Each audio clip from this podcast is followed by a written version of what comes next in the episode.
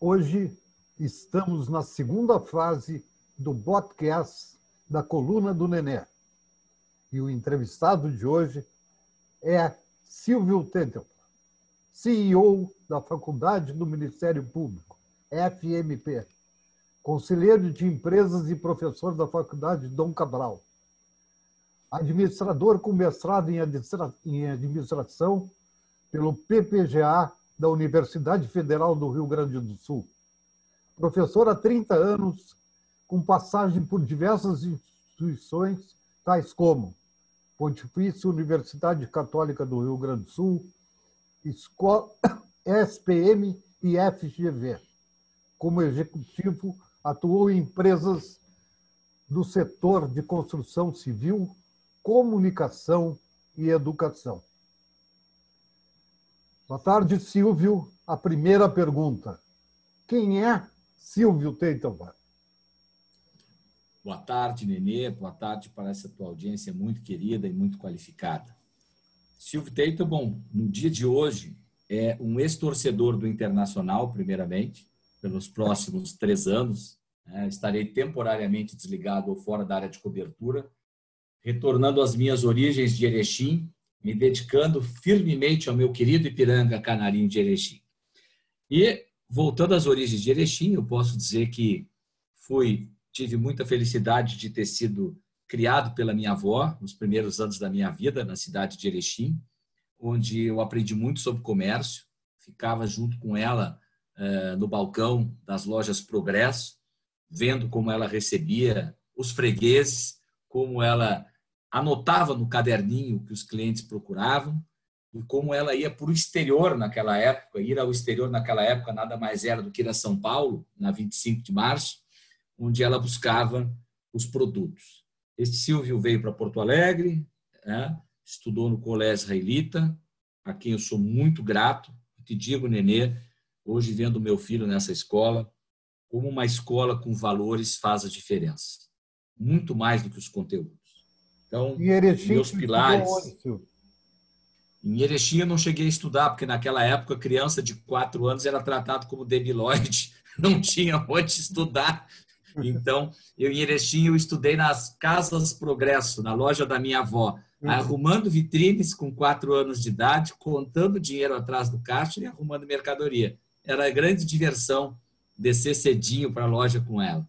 Então, até os meus quatro anos tive a oportunidade de estar com ela, depois retornei. É, e, e, digo por quê. Meu pai era funcionário do departamento aeroviário na época, viajava muito, construiu mais de 15 aeroportos regionais aqui no, no estado, e minha mãe professora. Então, naquela época, nada mais agradável do que deixar o filho passando longas temporadas com os avós, não é?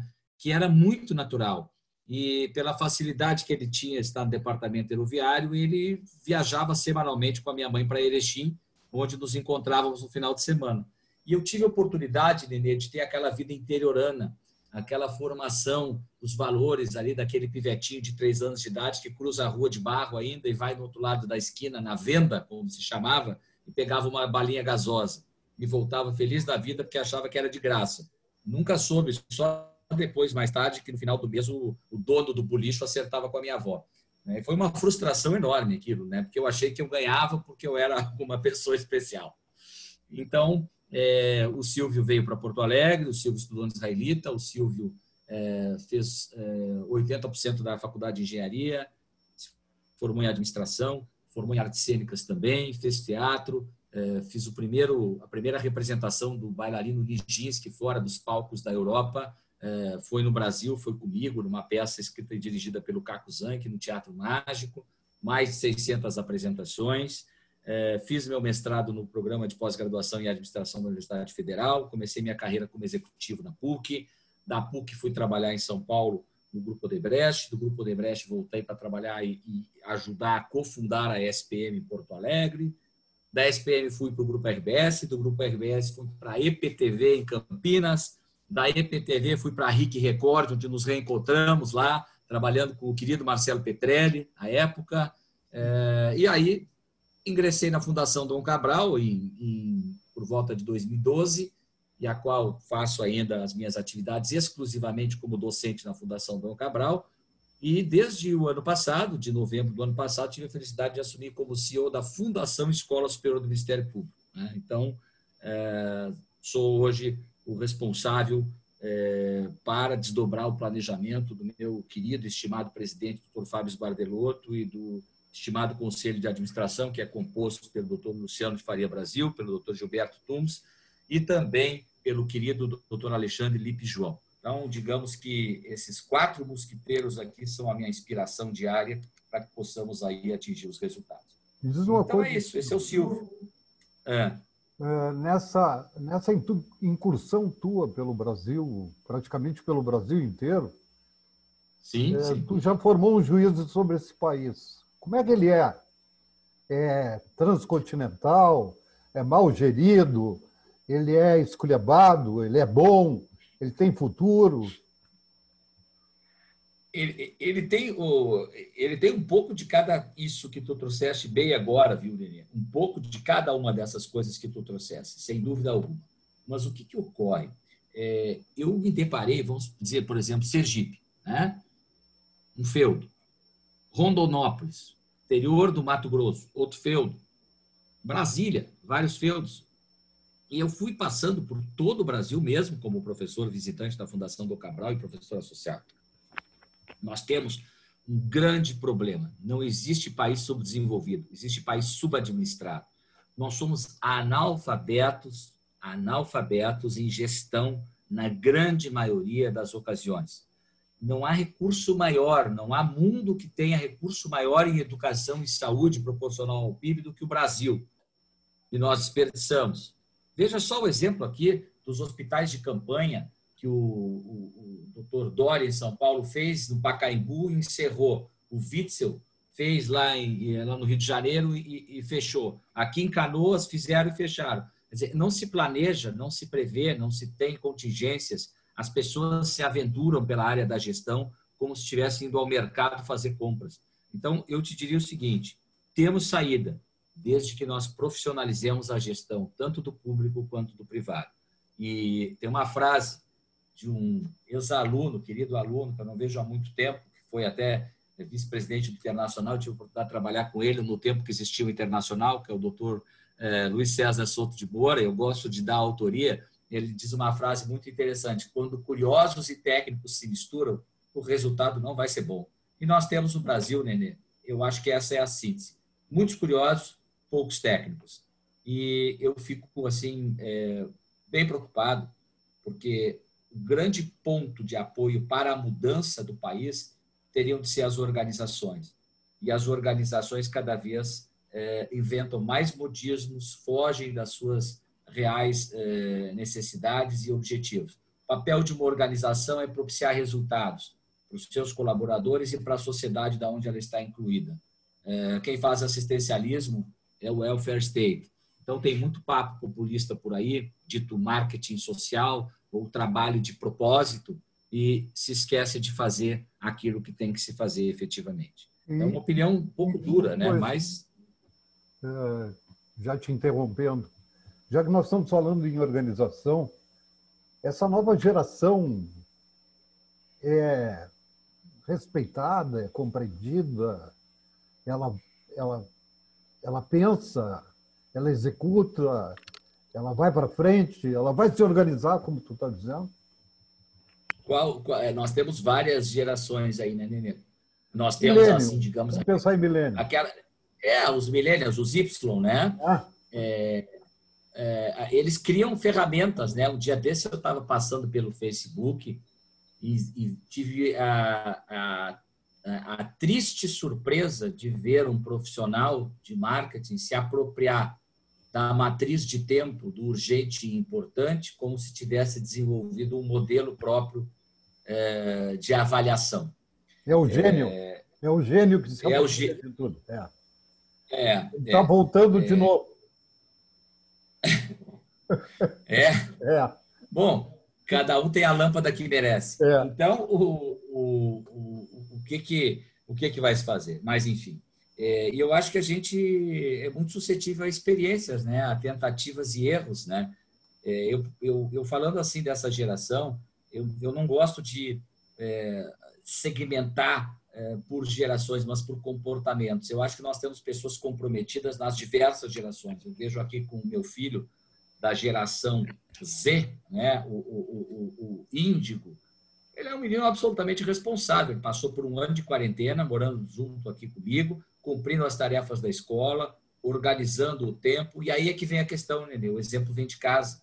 Por mais batida que seja a frase, a família educa e a escola ensina. E aqui é que está o lapso. As famílias terceirizaram a educação para a escola ou para o PlayStation ou para uma empregada doméstica e deixaram de passar valores para os seus filhos. E aí está dando no que está dando. Eles reclamam, eles acham que são o dono da verdade, eles não têm muita persistência, eles acham que as coisas são fáceis, que nós complicamos quando queremos colocar processos. Então, assim, é, é, é um somatório de, de fatores sociais e culturais que tem, digamos, afastado é, estas gerações novas aqui é, do fazer. Eu gosto muito de um, de um livro que é o, o Design Doing. Está cheio de gente fazendo Design Thinking, mas poucos estão fazendo Design Doing. Tem que fazer, não tem que só escrever e simular no quadro. Sabe que eu falava com o meu, com meu neto há pouco? e a respeito desse assunto de, de alguns filhos de amigos nossos que viraram artistas e que têm uma vocação é, para algum instrumento, para alguma para leitura, enfim, para poesia e tal, que resolveram se é, vamos dizer assim, ser de esquerda, né? e, uhum. e, e ficar contra os pais e, e, e, não gostar dos seus pais porque eles são caras é, que, que apostam no regime capitalista, né? E aí, é, por quê? Porque eles têm uma vida legal, esse pai capitalista se, se mata para dar uma vida bacana, e as ideias é, da cabecinha desses caras é, é tudo contra. Né? Aí um resolveu tirar os cartões de crédito. Ah, foi uma loucura. Né? O que, que é isso? Né? E essa discussão é muito séria. Nenê, é, eu lembro quando eu tinha lá meus 14, 15 anos e fui vice-presidente do Grêmio Estudantil Albert Einstein do Colégio Israelita e até por algumas ocasiões assumi a presidência. É, e era o auge da ditadura militar. Nós éramos liberais, libertários, no sentido de que nós queríamos a democracia. Isso era confundido como ser de esquerda. E eu lembro que, certa feita, meu nome saiu no Correio do Povo como se eu fosse um conspirador porque eu estava querendo refundar a União Municipalista dos Estudantes de Porto Alegre, a Unespa, e eu votei a favor disso. E nós fomos aí, então, detidos no plenarinho da Assembleia, porque nossa molecada de 14, 16 anos estava querendo resgatar a identidade estudantil.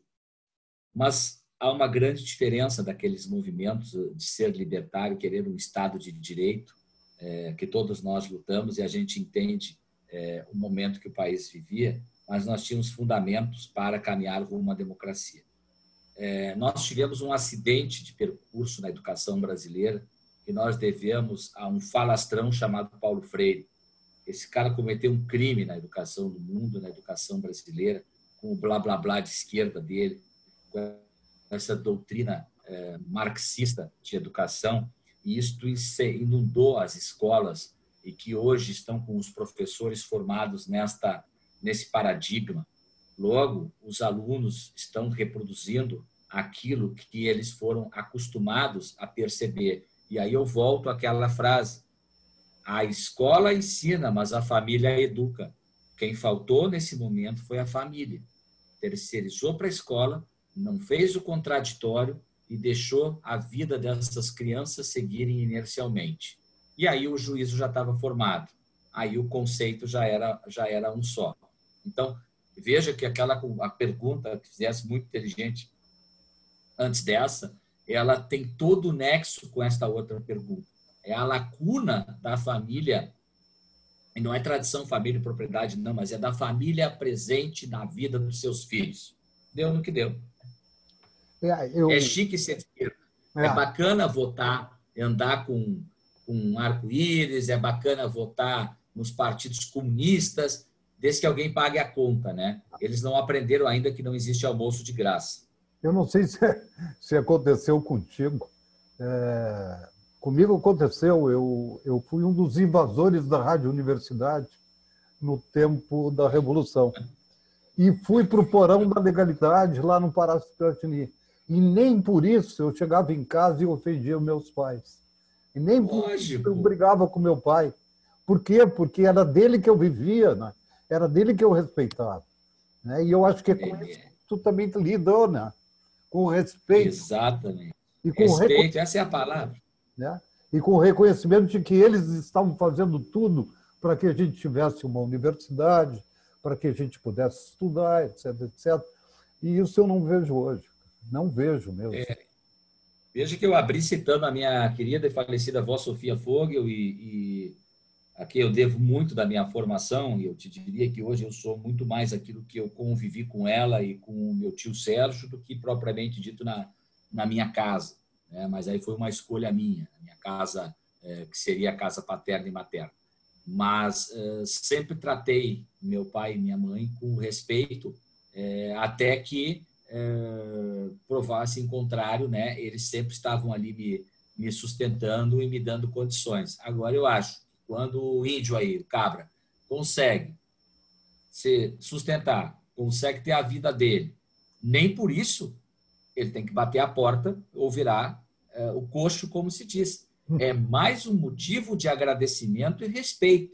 No judaísmo tem a, a ética dos filhos, né? aos pais, Pirkei Avot, e ela fala muito disso, né? De não é porque você se tornou melhor ou você se tornou superior que os seus pais deixaram de ter significado e de ter alguma importância. Ao contrário, é mais um motivo para você lembrar e respeitá-los.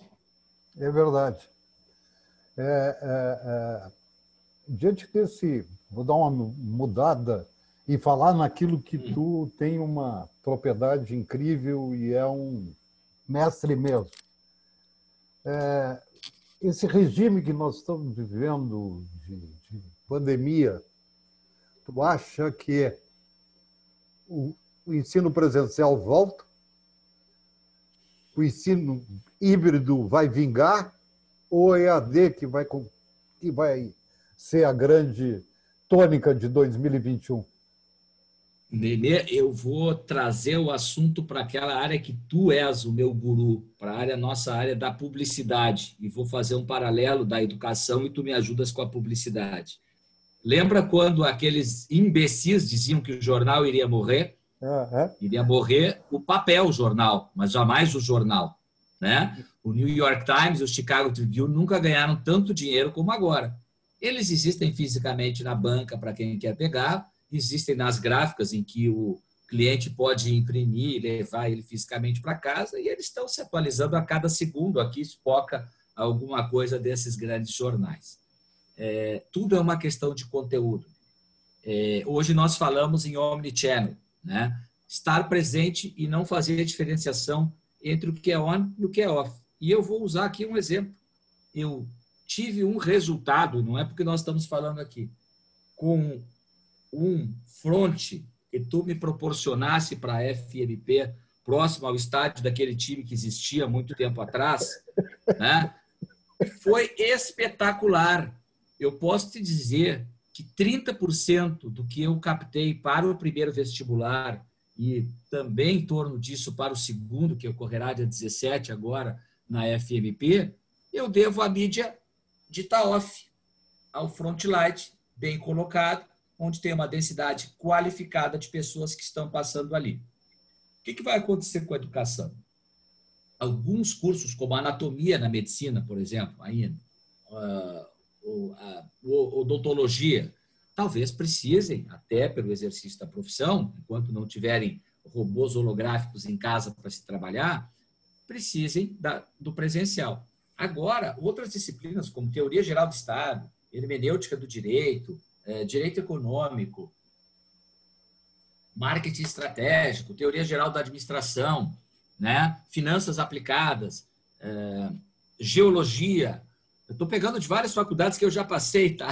Uhum. É, é, elas podem ser virtuais. Eu posso estar em casa, tranquilamente na frente da minha tela, interagindo com os professores. Te digo o seguinte: ontem fiz uma experiência na FMP de uma câmera que acompanha o professor sem que o professor precise olhar para a câmera. A câmera busca o professor. Por quê? Porque eu quero sair da aula de trás da bancada, modelo Jornal Nacional, para o programa de auditório, para o teatro. Eu quero abrir o proscênio para o professor em sala de aula, para aquele aluno que esteja em casa, esteja assistindo uma aula, visualizando o professor caminhando eh, diante da tela interativa. E o professor terá um monitor de retorno com a, a fisionomia dos alunos que estarão presentes interagindo com ele. Né?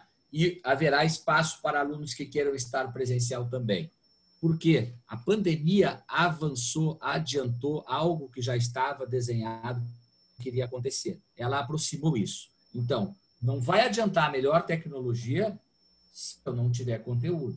Não vai adiantar o melhor prédio se eu não tiver bons professores. Então, as coisas se completam. E nós temos que respeitar a vontade do cliente. Eu sempre digo, o aluno é aluno dentro da sala de aula mas quando ele opta que matérias ele quer fazer, quando ele está na cantina da escola, quando ele está no, no restaurante, na biblioteca, eh, e até escolhendo se quer presencial ou quer remota síncrona, ele é cliente. Então, nós usamos de pesquisa, capturamos aí que mais de 80% dos alunos preferem remoto enquanto não houver vacina. E aqui vem a surpresa aqui, meio a meio, Nenê. Quando houver vacina, 50% quer ficar em casa, 50% quer ficar na faculdade. Então, é o mundo moderno que chegou, lá das coisas boas que a pandemia nos trouxe. Que bacana. Se é que é possível. Isso. Bacana isso, né? Se é que é. Bacana eu, eu isso. achei. Porque, porque muita gente está falando, estou cansado, com perdão da expressão, estou com o saco cheio, não aguento mais, quero dar uma volta, quero ver meus amigos, quero abraçar meus amigos, né? é, é, estão falando em São Paulo que o Natal só pode ter quatro pessoas dentro de casa, né? Então, é, tudo isso está deixando as pessoas. E outra coisa, né, Silvinho? Nós já conversamos sobre isso. O nosso jornalismo, não que eu, é, é, não é uma crítica, mas o nosso jornalismo está muito ruim, cara. Ele está muito negativo. Ele está nos levando para baixo, sabe? E isso faz com que as pessoas fiquem down.